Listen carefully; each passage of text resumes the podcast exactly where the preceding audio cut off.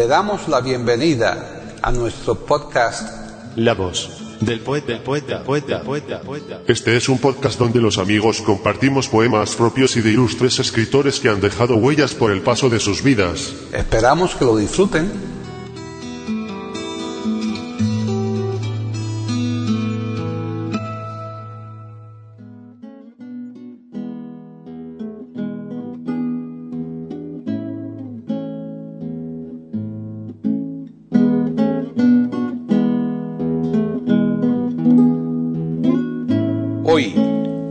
Del poeta de eiberoamérica.com, Paquita Sánchez Calvarro presenta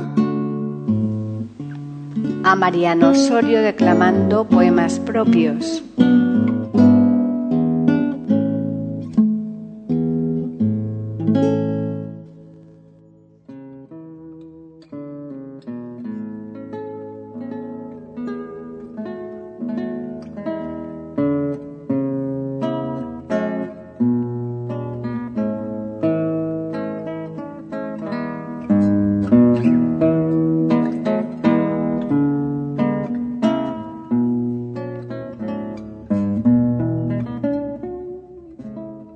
¿Qué tal? Bienvenidos un día más a La Voz del Poeta aquí en iberoamérica.com. Soy Paquis Sánchez Galvarro. Hoy vamos a hacer uno de esos programas que nos gusta llamar especiales porque se apartan en poco o en mucho del modelo al que solemos recurrir con más frecuencia. La voz es la de Mariano Osorio, que como observarán nuestros oyentes tiene un timbre muy parecido al de nuestro querido Fabio Arciniegas y que es la de un extraordinario comunicador mexicano que, como comentaremos en su biografía, goza de una gran popularidad en México y fuera de México. Los textos son también de Mariano Osorio y, como se verán en su mayoría, están más cerca del relato o del cuento que del poema, aunque ni que decir tiene que los que nosotros hemos elegido son los que tienen una mayor carga poética, excepto el primero de ellos, La última gota, que lo hemos seleccionado porque fue el primer trabajo de Mariano Osorio aparecido en un disco. El contenido de dichos textos es de carácter moralizante y por lo general aborda temas muy del grueso de la sociedad y de ahí la enorme fama que han llegado a tener hasta el punto de que Mariano Osorio ha llegado a obtener un disco de oro por ellos. Entre la amplia producción de Mariano Osorio y como muestra en este programa que es de poesía, hemos seleccionado los siguientes. 1. La última gota. 2. El loco. 3. El día que me volví invisible. 4. Su majestad el alcohol. 5. Cuando sea viejo. 6. Si muero antes que tú. 7. Recibí flores hoy. 8. No es que muera de amor. Bien, ya les dejamos. Como siempre, nos gusta recordarles que la semana que viene van a poder disfrutar de un nuevo podcast de la voz del poeta aquí en iberoamérica.com.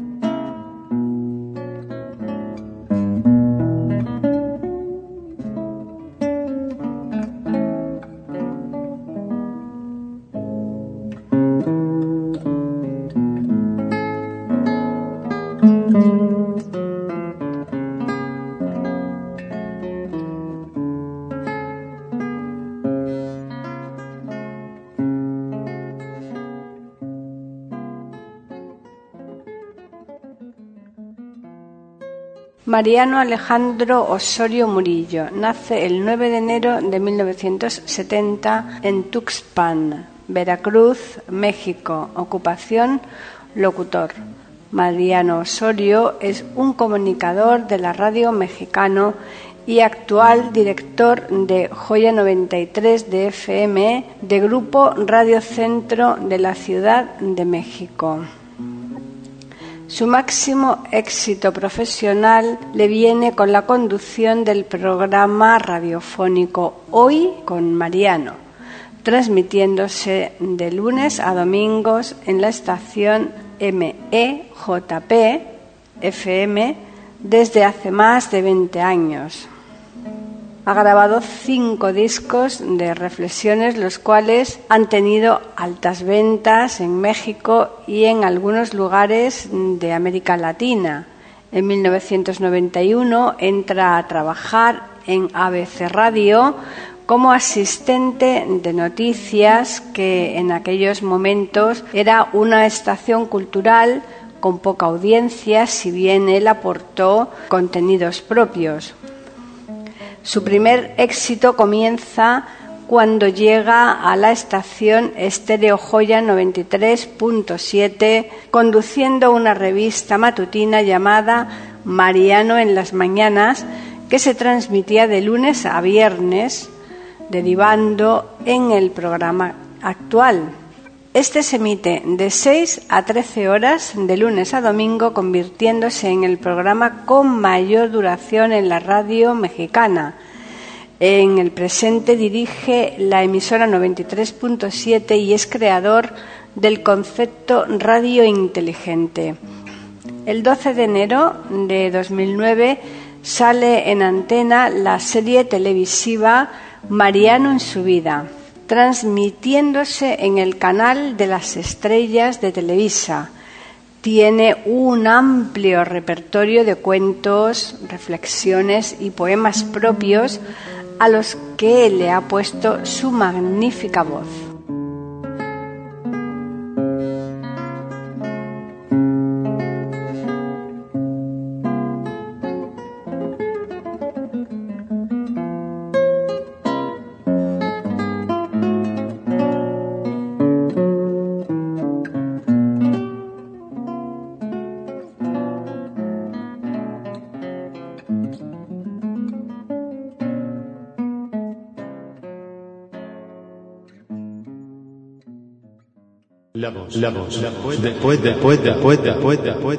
Aquí en iberoamérica.com y radiogeneral.com.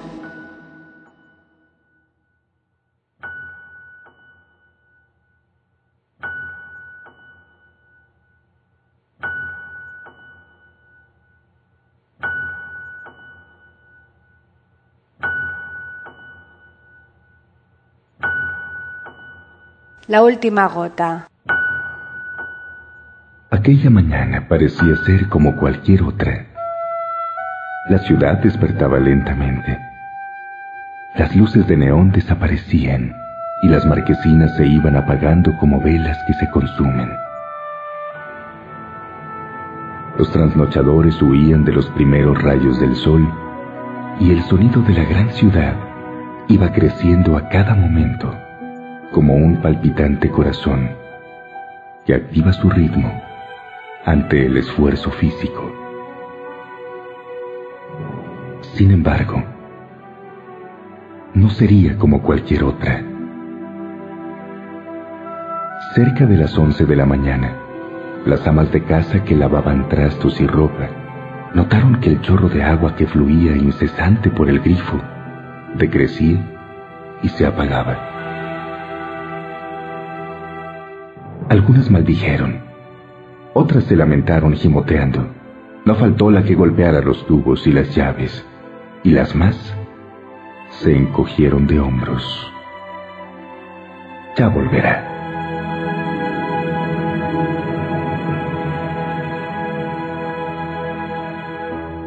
La comida estuvo tarde. Los trastos no pudieron lavarse. En la calle no se vendió comida y los puestos de aguas frescas agotaron sus existencias. Los sanitarios se empezaron a convertir en un problema, pero a pesar de todo aquello existía la esperanza. Volverá, pensaban. El tercer día, todos asistieron al trabajo sin bañarse. Los transportes y las oficinas olían mal, y muchos restaurantes tuvieron que cerrar y los enfriadores, así como los equipos de aire acondicionado, no trabajaron. En los supermercados, las latas de jugo, de conservas y los refrescos se agotaron en las primeras horas de la mañana. Por supuesto, escaseó la leche hasta desaparecer. En las calles empezaron a quedarse detenidos algunos automóviles por falta de líquido. El tránsito para las primeras horas de la tarde se detuvo por completo. El agua no volvía. La gente pensó en todo para conseguir el vital líquido. Secaron los tinacos con esponjas, sacaron el agua de los radiadores de los vehículos, rompieron tuberías para chupar hasta las últimas gotas y por último, recurrieron a las alcantarillas y las coladeras, a los charcos y a las zanjas.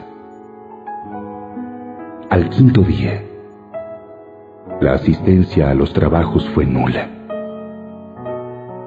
Aquello se había convertido en un problema tan grande que nadie se podía dar el lujo de pensar en otra cosa que no fuese el agua. La ciudad apestaba. El olor que despedían las casas y las calles era nauseabundo. Por todas partes se encontraban desperdicios, excremento, basura. Muchas personas empezaron a emigrar a otras partes en busca del agua, siempre en busca del agua. La ciudad empezaba a morir rápidamente. Se encontraba totalmente paralizada, los caminos obstruidos por cientos de vehículos inservibles. Para el séptimo día, la ciudad era solo podredumbre y devastación el éxodo comenzó a generalizarse y por las carreteras se veían miles de personas emigrando a otras ciudades con la esperanza de encontrar agua. No había luz ni servicio en los teléfonos. Las comunicaciones estaban interrumpidas por el personal que abandonaba sus puestos. No había vida posible. En el noveno día, no quedaba habitante alguno en la ciudad. Todos la habían abandonado. La peste lo inundaba todo. El aire era irrespirable. La era del agua había terminado por fin. Ya no habría más personas que lavaran día tras día, sin necesidad ni quien se exprimiera los barros frente al espejo mientras el agua se consumía en el lavabo. Ya no más duchas tranquilas de 20 y 30 minutos con agua caliente, mientras casi se dormían en la regadera o en la tina. Ya no más lavadas de trastos con grandes cantidades de agua. Ya no más mangueras abiertas serpenteando sobre la acera, olvidadas, mientras el líquido corre ya no más fugas de agua de las que nadie hace caso. Ya no más.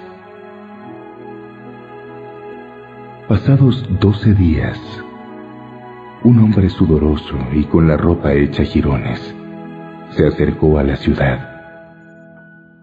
Tras él, una mujer con un niño en brazos. Trastabillaban llevaban los labios partidos por la sed. Sus ojos se hundían, los huesos de sus caras sobresalían desmesuradamente. El hombre, primero en llegar, se cubrió la nariz con una mano. El olor daba náuseas.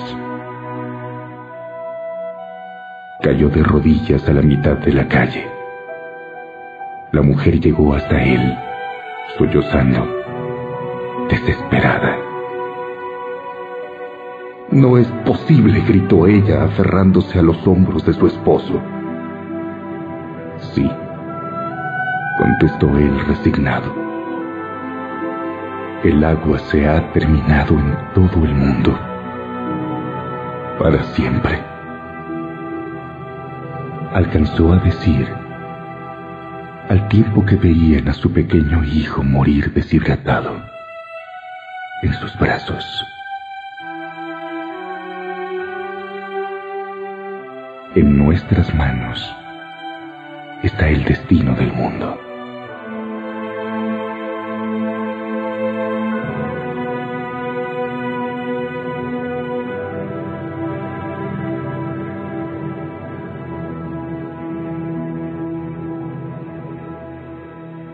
El loco. La gente sonríe cuando pasa el loco. Loco porque cada noche sale a ver la luna y le cuenta cosas y ella le responde y la gente dice que eso es imposible. Loco porque dicen que cree en el amor, que se pasa el tiempo construyendo sueños y que escribe cosas que les llama versos que dice le nacen en el corazón. Que habla de la vida como una leyenda que espera un mañana lleno de alegrías y de cosas bellas, que ama aún al viento, la tarde, la estrella, que habla de esperanza en tiempos de guerra. Dicen que lo han visto rezando en silencio, pidiéndole a Dios. Que todos sonrían, que todos se amen como alguna vez Él nos enseñó. Y ya aseguraron, no tiene remedio, porque Él es un loco desde que nació y le tienen miedo porque es contagioso, pues dicen que invade hasta el corazón. Y el loco sonríe, mira las estrellas, les habla de amor y un mañana espera y le cuenta a todos que aún la vida es bella, que a pesar de todo, ten gracias a Dios.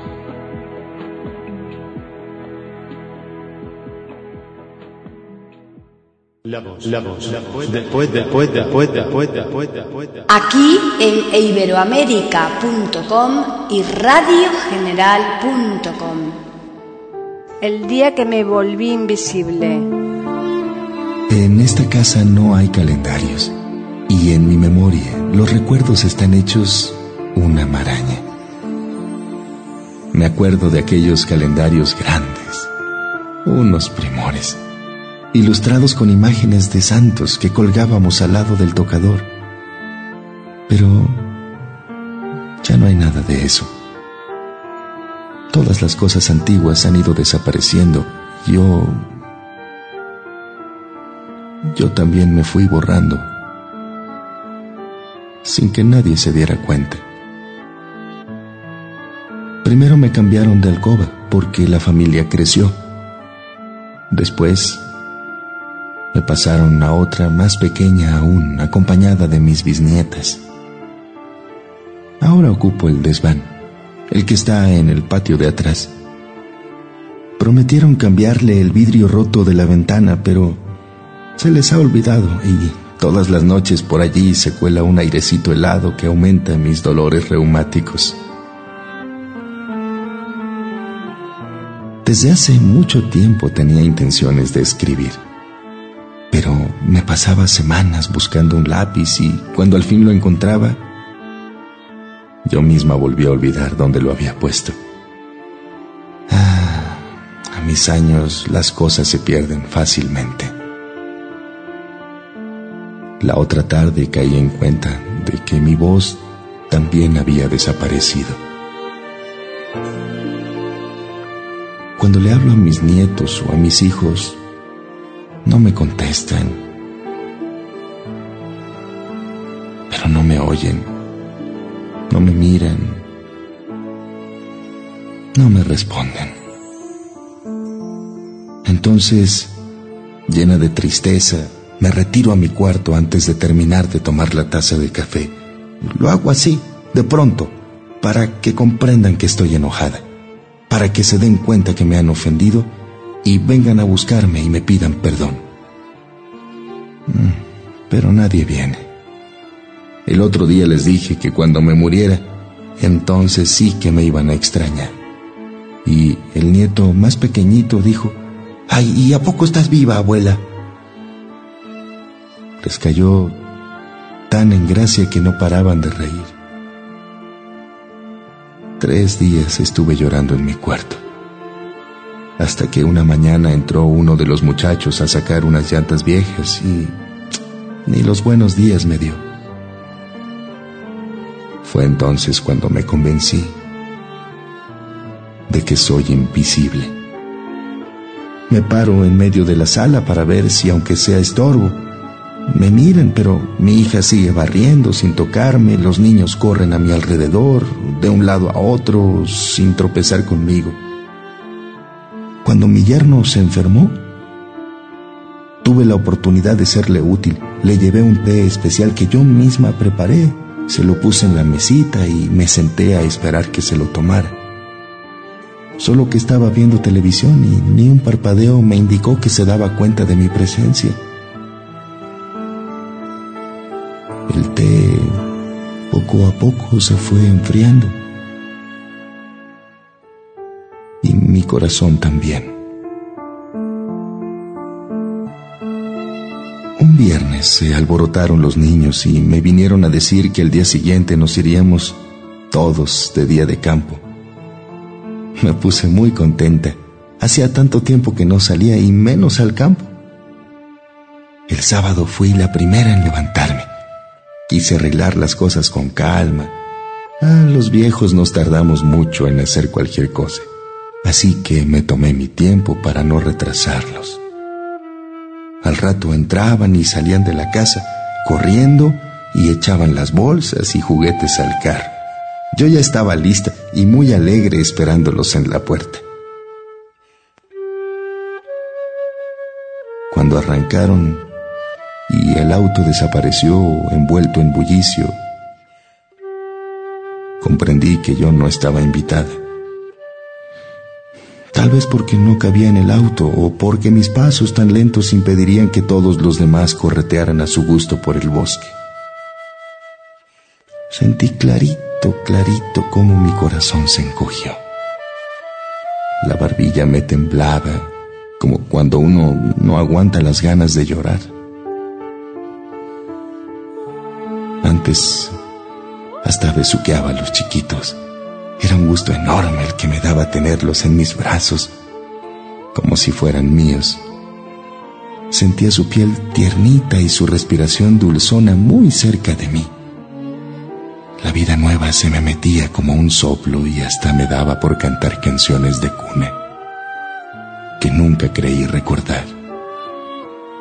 Pero un día mi nieta Laura, que acaba de tener un bebé, dijo que no era bueno que los ancianos besaran a los niños por cuestiones de higiene. Ya no me acerqué más. No fuera a ser que les pasara algo malo por mis imprudencias. Tengo tanto miedo de contagiarlos. Pero yo los bendigo a todos y los perdono y los amo porque son mi familia, son mi sangre. Y después de todo, ¿qué culpa tienen los pobres de que yo me haya vuelto invisible? Su Majestad el Alcohol. ¿Me conoces? Soy el príncipe de todas las alegrías, el compañero de todos los goces humanos y mundanos el mensajero de la muerte, el rey que gobierna el mundo. Un mundo muy mío, en cuyo reinado soy el amo. Estoy presente en todas partes, en todas las ceremonias. Ninguna reunión es tal sin mi presencia. Fabrico adulterios, hago nacer en los corazones pensamientos negros y criminales. A jóvenes y adultos los hago inmorales y los contemplo satisfecho. Soy el padre de la corrupción, de la desgracia. Enveneno la raza y la sangre. Mancho los hogares. Traigo el envilecimiento y la depravación, la locura, el crimen, el suicidio. Yo acabo con la familia ocasiono conflictos en todos los países y entre todos los hombres, crímenes y desgracias.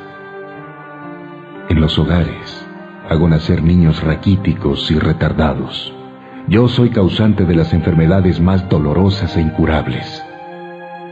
Aspiro a ver al mundo en un hospital, en un manicomio, en presidios, porque yo nazco en todas partes. Mi patria es la tierra, mis esclavos los hombres y mujeres, mi casa el infierno. Yo soy el rey, su majestad el alcohol.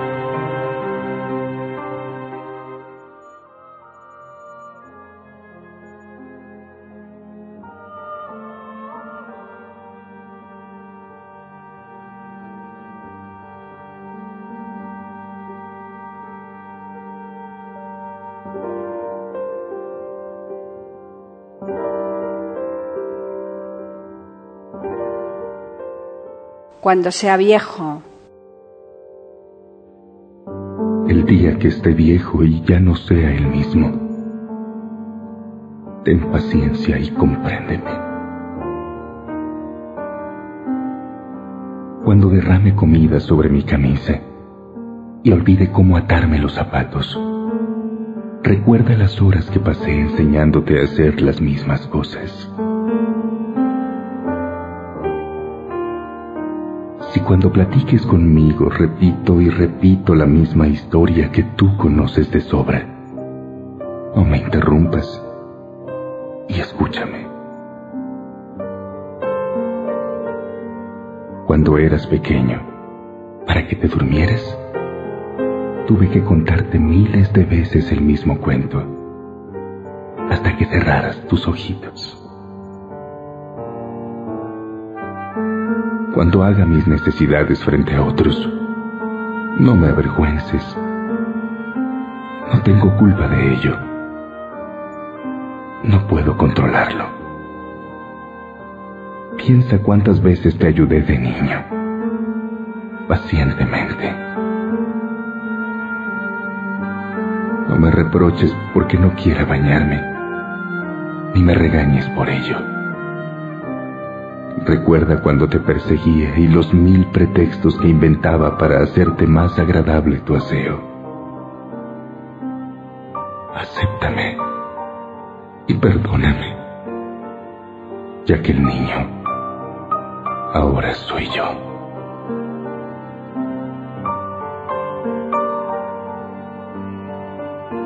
Cuando me veas inútil e ignorante frente a todas las cosas que tú sabes, y que ya no podré entender. Te suplico que me des todo el tiempo que sea necesario para no lastimarme con una sonrisa burlona o tu indiferencia. Siempre participé en la educación que hoy tienes para enfrentar la vida tan bien como lo haces. Y si fallan las piernas por estar cansadas, Dame una mano tierna para apoyarme, como lo hice yo cuando comenzaste a caminar, con tus débiles piernitas.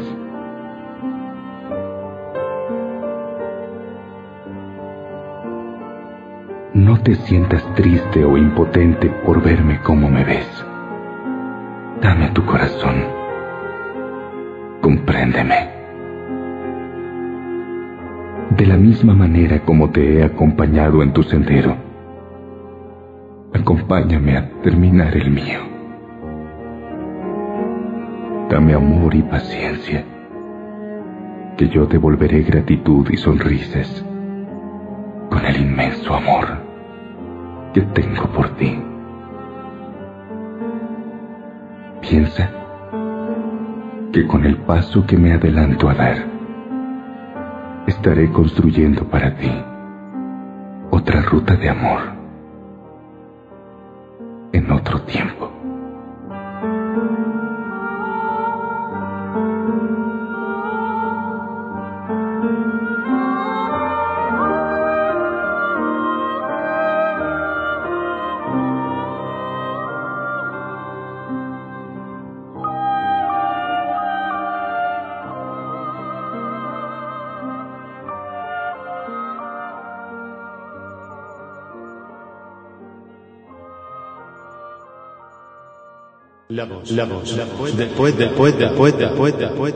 Aquí en iberoamérica.com y radiogeneral.com.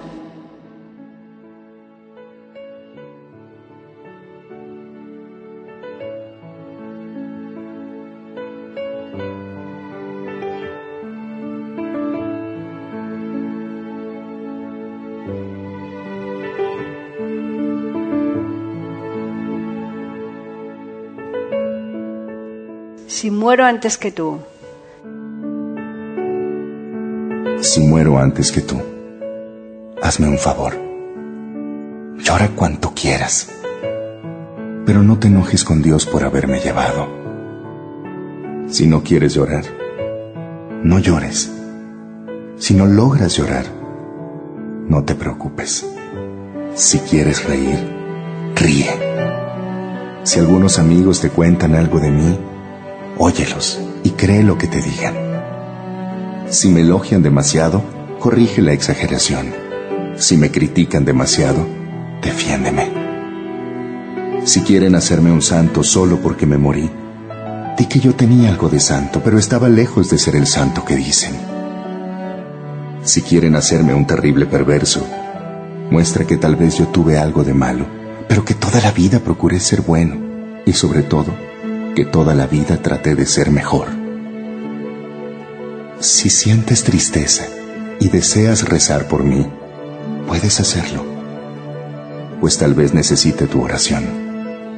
Si quieres hablar conmigo, habla con Dios y yo te escucharé. Espero estar con Él lo suficiente para continuar siendo útil para ti donde quiera que me encuentre. Y si quieres escribir algo de mí, Ojalá lograras decir solo una frase. Fue mi todo, creyó en mí y me adoró. ¿Ahí? Entonces derrama una lágrima. Yo no estaré presente para enjugarla, pero no hace falta. Pues tal vez alguien lo hará en mi lugar. Y viéndome bien sustituido, iré a atender mi nueva tarea en el cielo pero de vez en cuando da una escapadita hacia Dios. Seguramente no me verás, pero yo estaré muy feliz viéndote a ti, mirando hacia Él.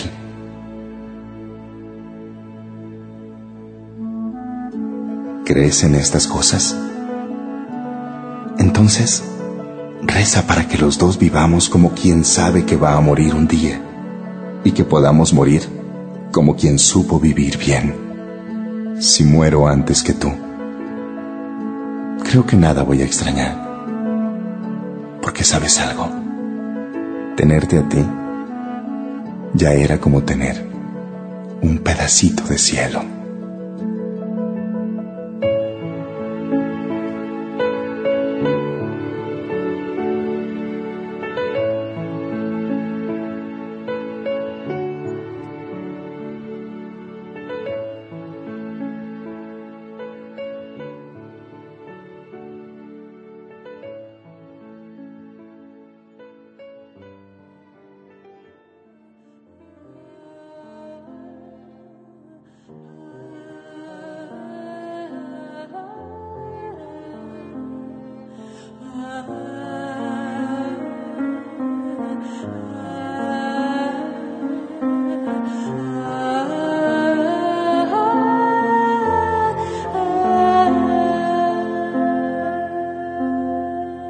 Recibí flores hoy.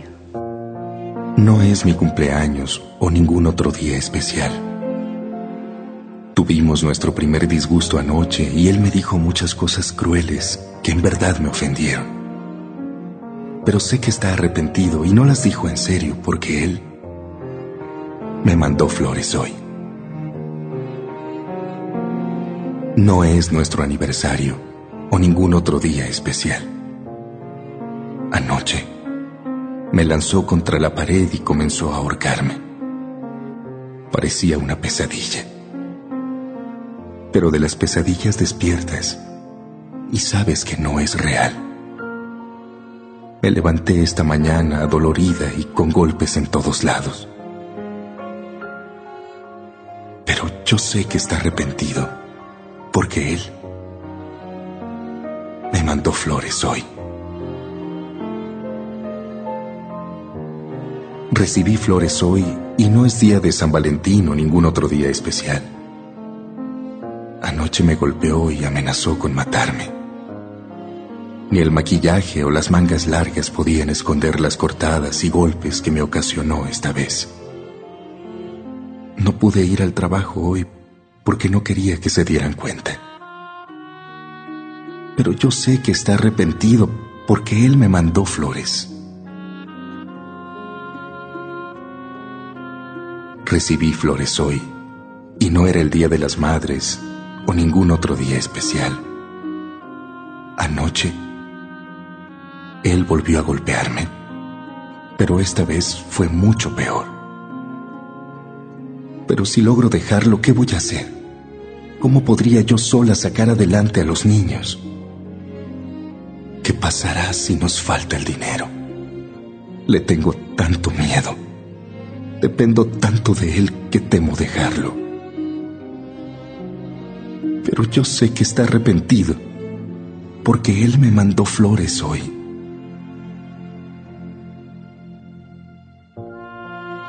Recibí flores hoy.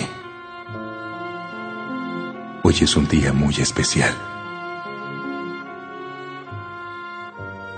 Es el día de mi funeral. Anoche por fin logró matarme. Me golpeó hasta morir. Si por lo menos hubiera tenido el valor y la fortaleza de dejarlo. Si hubiera leído el miedo en los ojos de mis hijos. Si hubiera aceptado ayuda profesional. Hoy no hubiera recibido flores.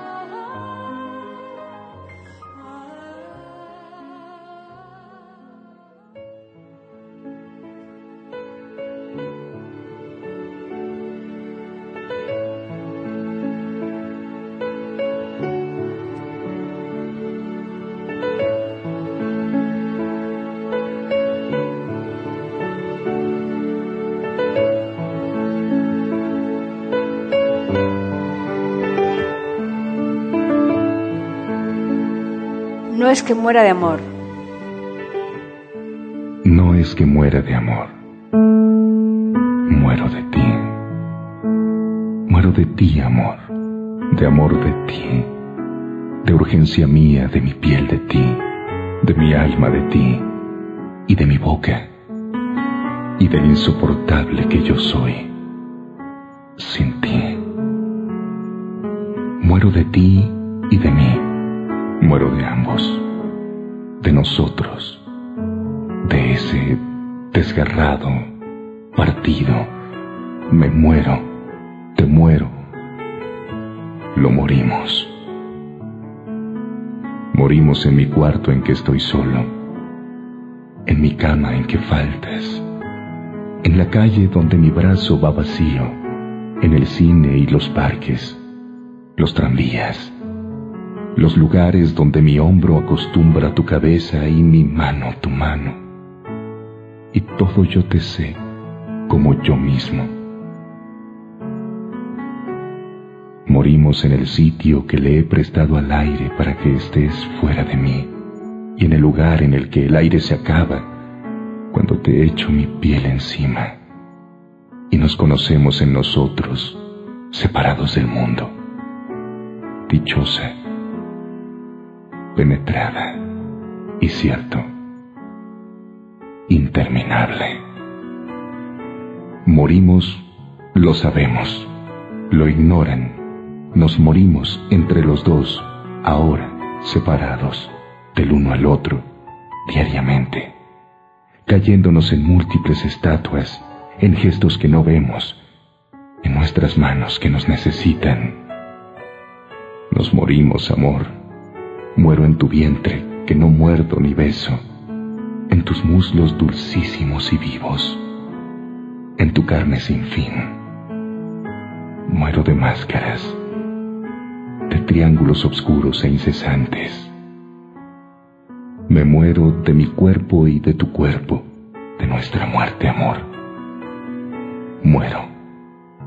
Morimos en el pozo de amor a todas horas, inconsolable, a gritos, dentro de mí quiero decir, te llamo, te llaman los que nacen, los que vienen, de atrás, de ti, los que a ti llegan. Nos morimos, amor, y nada hacemos sino morirnos más, hora tras hora, y escribirnos, y hablarnos, y morirnos.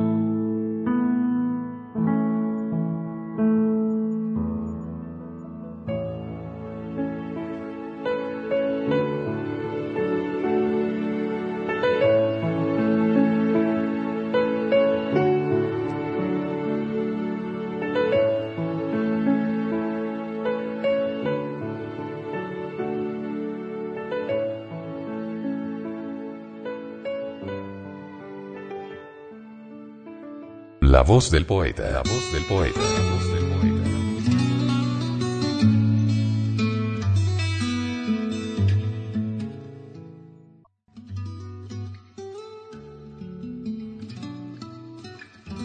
Grabación, edición y musicalización. A cargo de Antonio Verán Elvira.